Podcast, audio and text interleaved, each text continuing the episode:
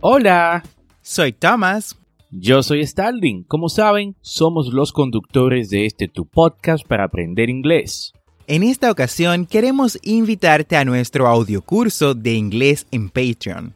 Si te gusta la idea de aprender inglés a tu ritmo, como lo haces con el podcast, por solo 10 dólares al mes en Patreon, tendrás acceso a este audiocurso de inglés premium Además, tendrás el soporte de ambos y dos reuniones al mes por videollamadas para practicar. Esta es una forma que tenemos de apoyarte en tu proceso de aprendizaje y que tú también nos apoyes por igual. Ve ahora mismo a patreon.com diagonal Englishway RD y únete.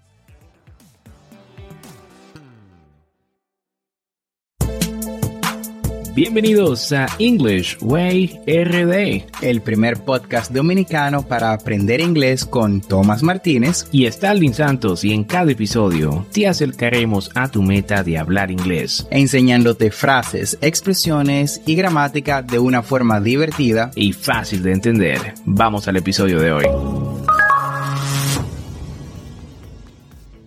Hey Thomas, how you doing today? I am terrific. How about you? I am well. Contento de estar aquí el día de hoy en el episodio número 41 de este tu programa para aprender inglés. Y como sabes, esto es un podcast y la ventaja es que lo puedes escuchar cuando, dónde y cuántas veces desees.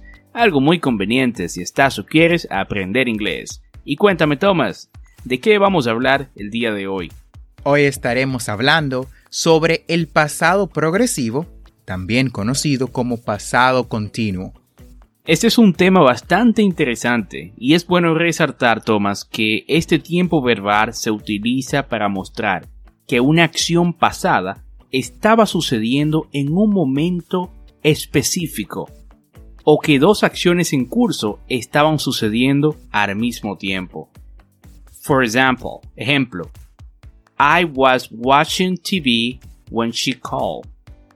Estaba viendo televisión cuando ella llamó. I was studying while he was making dinner. Yo estaba estudiando mientras él estaba haciendo la cena. Fantastic. Thank you very much, Starling. Gracias por detallar los usos del pasado continuo. Al momento de usar el pasado progresivo, debes de tener en cuenta dos elementos imprescindibles. El primero de estos elementos es el pasado del verbo to be, el cual lo trabajamos en nuestro noveno episodio. Te dejaremos en las notas de este episodio los enlaces para el mismo. Y también la terminación ing al final de cada verbo. Dicho esto, al momento de estructurar las oraciones positivas o affirmative sentences con el pasado progresivo, seguimos la siguiente fórmula. Subject, recuerda, puede ser un nombre o un pronombre, was or were, verb, ing, and the complement. Tenemos entonces el pronombre o el sujeto, was or were, que es el pasado del verbo to be, el verbo que vamos a utilizar, la terminación ing y el complemento de nuestra oración. ¿Qué tal si vemos algunos ejemplos? While Ellen was reading, Tim was watching TV. Mientras Ellen estaba leyendo, Tim estaba viendo la televisión. Vamos, repite después de mí. While Ellen was reading, Tim was watching TV. Otro ejemplo que también podemos utilizar es Sammy was waiting for us when we got off the plane. Sammy estaba esperando por nosotros cuando bajamos del avión. Vamos, repeat after me. Sammy was waiting for us when we got off the plane. Y si por el contrario lo que deseas es negar, o sea, decir que algo no estaba sucediendo, pues solo tienes que seguir esta fórmula. Pones primero el subject, que es sujeto, más was o were, le agregas la partícula not más el verbo ing y un complemento. Sería algo así. Repite después de mí. You were not listening to me when I told you to turn the oven off. Alan wasn't cutting the grass the other day when the snake appeared. Ya en caso de que desees información de tu interlocutor, procedemos entonces a lo más natural, realizar preguntas. Recuerda que las preguntas pueden ser abiertas o cerradas dependiendo de tu objetivo. Echemos un vistazo a las preguntas cerradas, la que también conocemos como preguntas de sí o no. Para estructurarlas, recuerda que utilizaremos la fórmula was or were plus subject plus verb plus ing and the complement. Vamos a utilizar entonces el pasado del verbo to be, que es was or were, el sujeto, el verbo con la terminación ing más el complemento. Veamos unos ejemplos. Were you listening while he was talking? ¿Estabas escuchando mientras él estaba hablando? Repeat after me. Were you listening while he was talking? Otro ejemplo que podemos utilizar es Were you calling me when I emailed you this afternoon? ¿Me estabas llamando cuando te envié el correo esta tarde? Come on, repeat after me. Were you calling me when I emailed you this afternoon? Perfecto, Thomas. Y ya al momento de responder las preguntas tenemos dos opciones responder con short answer, que es respuesta corta, o long answer, que es respuesta larga. Veamos un ejemplo con las preguntas que Thomas realizó. Were you listening while she was talking? Si deseas responder con un short answer, entonces vas a decir Yes, I was. O si es negativo, dices No, I wasn't. Repita después de mí. Yes, I was. No, I wasn't. Si utilizamos la respuesta larga, usaremos parte de la pregunta en la respuesta, de la siguiente forma. Were you calling me when I emailed you this afternoon? ¿Me estabas llamando cuando te mandé el correo esta tarde? Repita después de mí. Were you calling me when I emailed you this afternoon? Si quieres responder de forma larga, entonces vas a decir Yes, I was calling you. Yes, I was calling you. Si es negativo, vas a decir No, I was not calling you. No, I was not calling you.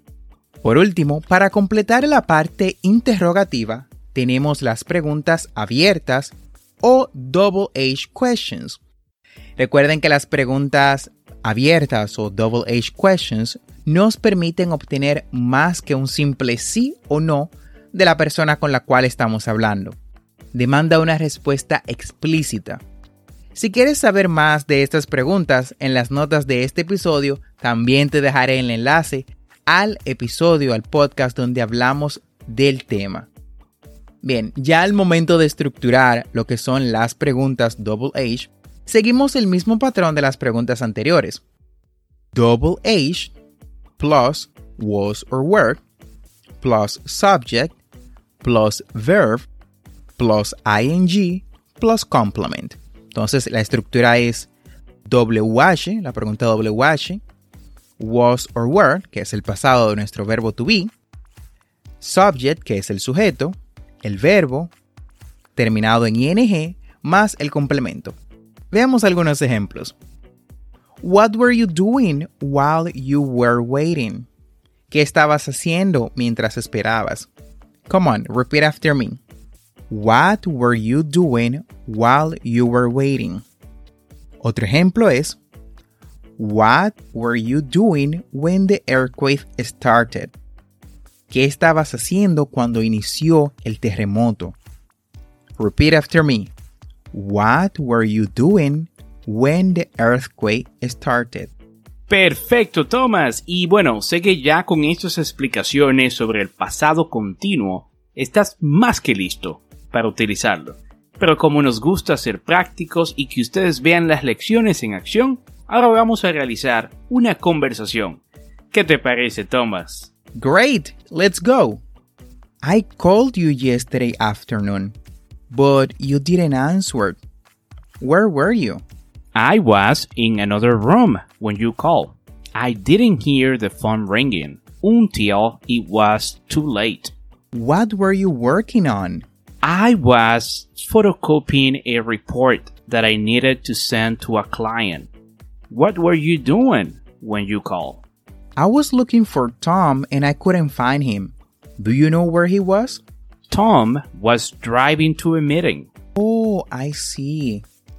What did you do yesterday? I met the representative from drivers in the morning. In the afternoon, I worked on a report and was just finishing when you called. What did you do? Well, at 9, I had a meeting with Mrs. Anderson. After that, I did some research. Sounds like a boring day. Yes, I don't really like doing the research, but it needs to be done. I agree with you on that. No research, no business. Tell me about the report. What do you think of it? I think the report is uh, good. Tom believe is good too. I know that every report that you write is excellent. Thank you, Noah. You're always a good friend. Y con esta conversación hemos llegado al final del episodio del día de hoy. Gracias por quedarte con nosotros.